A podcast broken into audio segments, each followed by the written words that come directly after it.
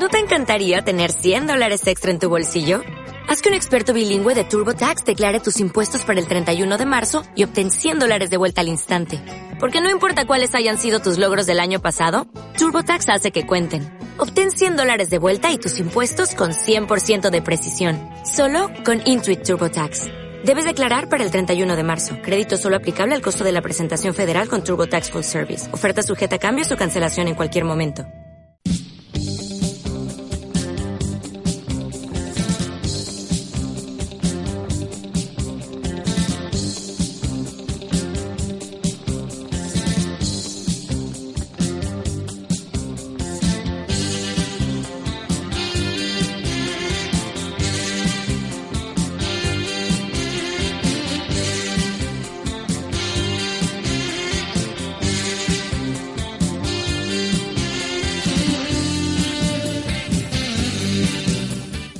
Continuamos en AFK 2019, programa número 19. Son las 18.35 y en este momento, en este preciso instante, tenemos en línea otro lujazo que nos damos, la verdad, en un enorme esfuerzo de producción y por supuesto, gracias a su gentileza, tenemos en comunicación telefónica a Verónica Heredia, abogada de la familia de Santiago Maldonado. Verónica, buenas tardes, muchas gracias por atendernos. Hola, buenas tardes. Bueno, la verdad que me imagino las horas que debes estar transitando. Estamos cada vez más cerca de, del día martes, primero de agosto, que se cumplirán dos años ¿no? de, la desaparición de Santiago, dos años sin Santiago, que nos falta a todos y a todas las argentinas, a pesar de que algunos se esfuercen, algunos y algunas se esfuercen en intentar tapar lo que está sucediendo. Quiero, la primera pregunta que te hago es saber cómo, cómo lo vivís vos, cómo vivís estas horas, cómo palpitás ese, ese nuevo aniversario. Bueno, ayer fue, este, ayer se hubieran cumplido este, el año 30 de Santiago. Hablé temprano con la mamá, con Estela, que estaba muy triste. Eh, ella escribió una carta muy sentida diciendo que bueno que eh, le hubiera gustado estar eh, esperando para comer con la torta galesa que le gustaba a Santiago y que solamente podía compartir, llevarle un ramo de flores y su dolor. Y esperando que, que bueno que haga justicia. En definitiva lo que eh, estos días lo único que, que me genera a mí es, eh, más fuerza de, de, pensar y de y bueno y de seguir buscando esa justicia que, que entre todos vamos a hacer, ¿no? Esta semana trascendió que, que, bueno, vos y, y, la familia, por supuesto, eh, habló Sergio, van a pedir la reapertura de la causa. ¿Podés contarnos cuáles son los motivos? Bueno, en realidad eh, nosotros lo que hicimos, la, nos opusimos en tiempo y forma, diríamos que es a través de un recurso de apelación, cuando el juez general resolvió el archivo de, la causa y esto, el recurso de apelación se tiene que interponer a los tres días de, de que se dictó esta resolución.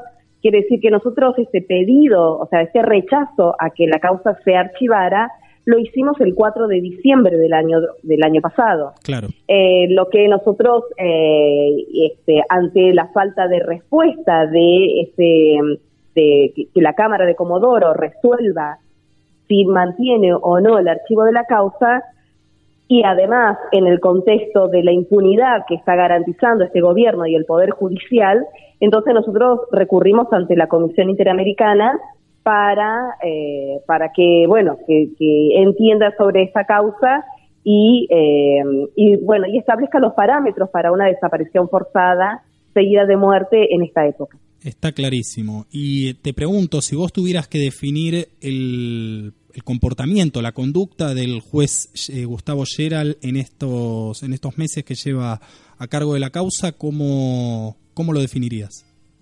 Bueno, eh, el doctor Geral asumió la causa a fines de septiembre, el 22 de septiembre del año 17, la, la Cámara de Comodoro eh, lo apartó al juez Otranto y, lo, y convocó al juez Geral.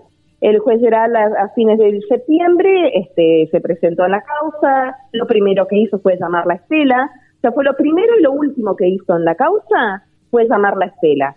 Él, eh, la llamó Estela antes de asumir, él mismo dijo, antes de asumir la formalmente en el expediente, la llamó a la víctima, que esto era lo que no había hecho el juez Otranto, tampoco la fiscal Ávila, fue llamar a, a, Estela para presentarse, para decirle, decirle que él era el juez, que iba a llevar la causa de su hijo, eh, y fue lo último que hizo. Lo último que hizo el juez general fue llamarla el 29 de noviembre del 2018 a Estela para decirle que había archivado la causa, que porque tenía presiones, que estaba presionado y que por eso tenía que archivar la causa. O sea que con eso sintetizo todo lo que hizo Gerald. Habló con Estela el primer día y el último día, eh, este, con, con, más crueldad todavía, porque eh, por lo menos el juez Otranto en ningún momento se acercó a, la, a, Estela y no le generó ninguna expectativa. Por el contrario, todo lo que venía del juez Otranto era, eh, era realmente era desconocimiento, destrato, pero el juez Geral, al llamarla Estela, generó las expectativas que, bueno, que lamentablemente yo no tengo a esta altura, soy abogada hace mucho tiempo y si hay algo que no tengo es expectativa de los jueces federales, eh, pero bueno, este, Estela sí, y por eso, con, con, por eso le generó tanto, eh, tanto dolor cuando el juez la llama, le dice que estaba presionado, que, no que había sido muy difícil trabajar por las presiones que había tenido y que tenía que cerrar la causa. En el caso de que, bueno, este pedido de reapertura sea, sea acatado, se dé a lugar, ¿vos crees que existiría posibilidad de que inicie la causa nuevamente con un nuevo juez o sería también con, con Gustavo Llera? Contámelo vos desde lo técnico legal, porque yo esa materia me escapa a mí. Bueno, en realidad nosotros eh, eh, lo, lo, más eh, lógico es que si se reabre la causa, no eh, no esté Geral continuando con siendo juez, no solamente porque él ya lo dijo, sino que expresamente yo pedí que él no, no esté más. Bien. expresamente pedí que en caso de reapertura del, del expediente no no continúe este el él como juez porque él ya, ya dijo él ya vio todo esto, no vio nada, él afirmó que Santiago ingresó voluntariamente a las aguas heladas del río Chubut y luego de esa afirmación, eh, Gerald no puede hacer absolutamente nada en esta causa. ¿Cuáles son, así rápidamente, si querés, o sintéticamente contarme, las primeras eh, oposición, los primeros argumentos como para oponerse a lo, a lo que plantea Gustavo Geral y lo que, por supuesto, en, el Gobierno Nacional y el Ministerio de Seguridad son más que, y en la Gendarmería, están más que contentos con esa, con esa versión. ¿Cuáles serían vos las eh, argumentaciones que harías? Bueno, em, ya ante esta afirmación de Geral, de que Santiago ingresó voluntariamente a las aguas heladas del río Chubut. Lo digo siempre de esta manera porque así está textualmente escrito. Claro. Eh, en el párrafo siguiente de haber afirmado que había más de 130 gendarmes en ese lugar, que estaban corriendo a Santiago, que perseguían a, Santiago, que tiraban balas con escopetas eh, antidisturbios, antitumulto y con 9 milímetros. Luego de afirmar esto, punto seguido, Gerald dice, pero Santiago ingresó solo a las aguas de la del río Chubut y estaba solo sin que nadie lo viera. O sea, eso, eso solo ya es tan absurdo, tan ridículo, tan fuera de sentido común, que ese es nuestro primer planteo, ¿no? O sea, si esa persona puede, puede llegar a afirmar de, semejante cosa, ya escapa a, además de todos los análisis, de todas las constancias del expediente.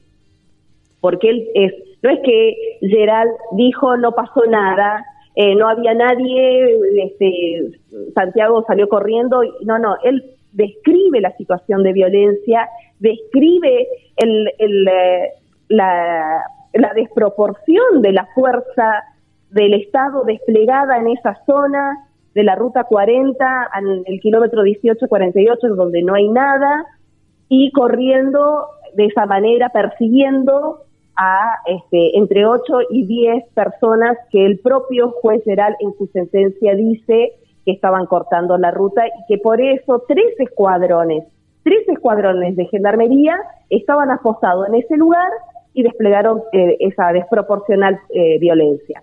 Entonces, bueno, todo esto que el propio juez eh, establece en la sentencia es el primer punto que nosotros decimos, bueno, obviamente esto no es una resolución lógica y por lo tanto no puede sostenerse como sentencia.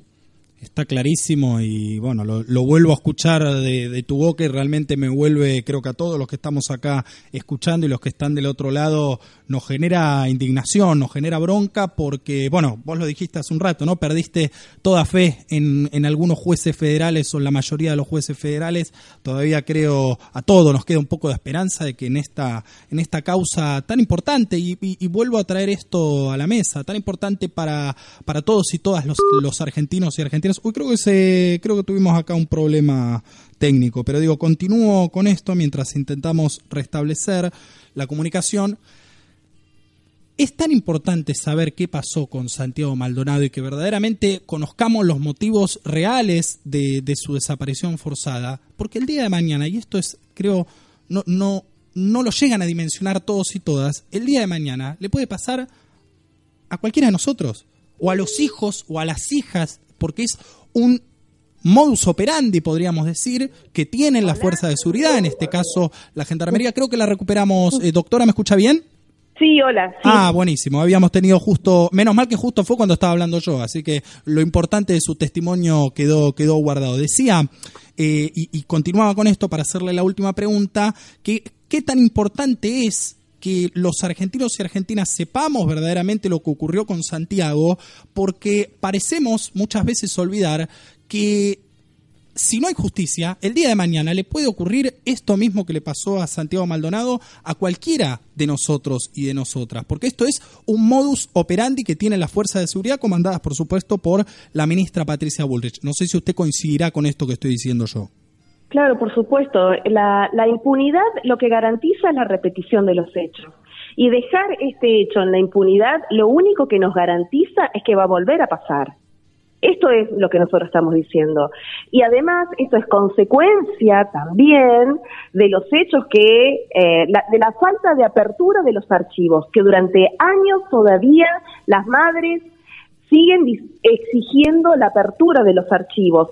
¿Por qué? Porque nada puede quedar escondido, nada puede quedar en secreto en un Estado y frente a la violencia, ya sea en dictadura como en democracia. Y más cuando es en democracia, porque no hay ninguna excusa para que estos hechos queden en la, en la impunidad.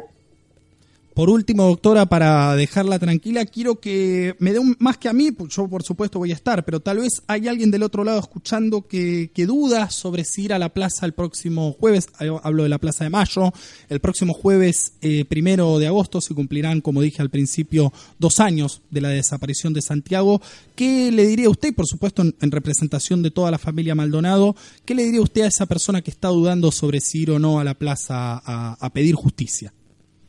Bueno, lo único que puedo recordar son los 42 años que las madres de Plaza de Mayo siguen están yendo todos los jueves a la plaza exigiendo justicia, exigiendo memoria y verdad. Por lo tanto, eh, creo que encima justo el jueves, el primero de agosto de este año, cae jueves, y por eso vamos a estar primero acompañando a las madres, como acompañamos los jueves, eh, y luego eh, vamos a estar eh, exigiendo memoria, verdad y justicia también por Santiago. ¿Tenemos el horario de la convocatoria? 17 horas. Doctora, muchísimas gracias. Y quiero, así como le dije allá por diciembre del 2018, manifestarle que cuenta con nosotros y con nosotras, cuenta con estos micrófonos, cuenta con este programa, por supuesto, con las redes sociales para cualquier tipo de ayuda que podamos darle. Realmente es un placer escucharla y ojalá que todo esto tenga el desenlace que esperamos, que es justicia por Santiago y para todos y para todas. Gracias. Bueno, muchas gracias a ustedes. Hasta luego. Era la doctora Verónica Heredia, abogada de la familia Maldonado.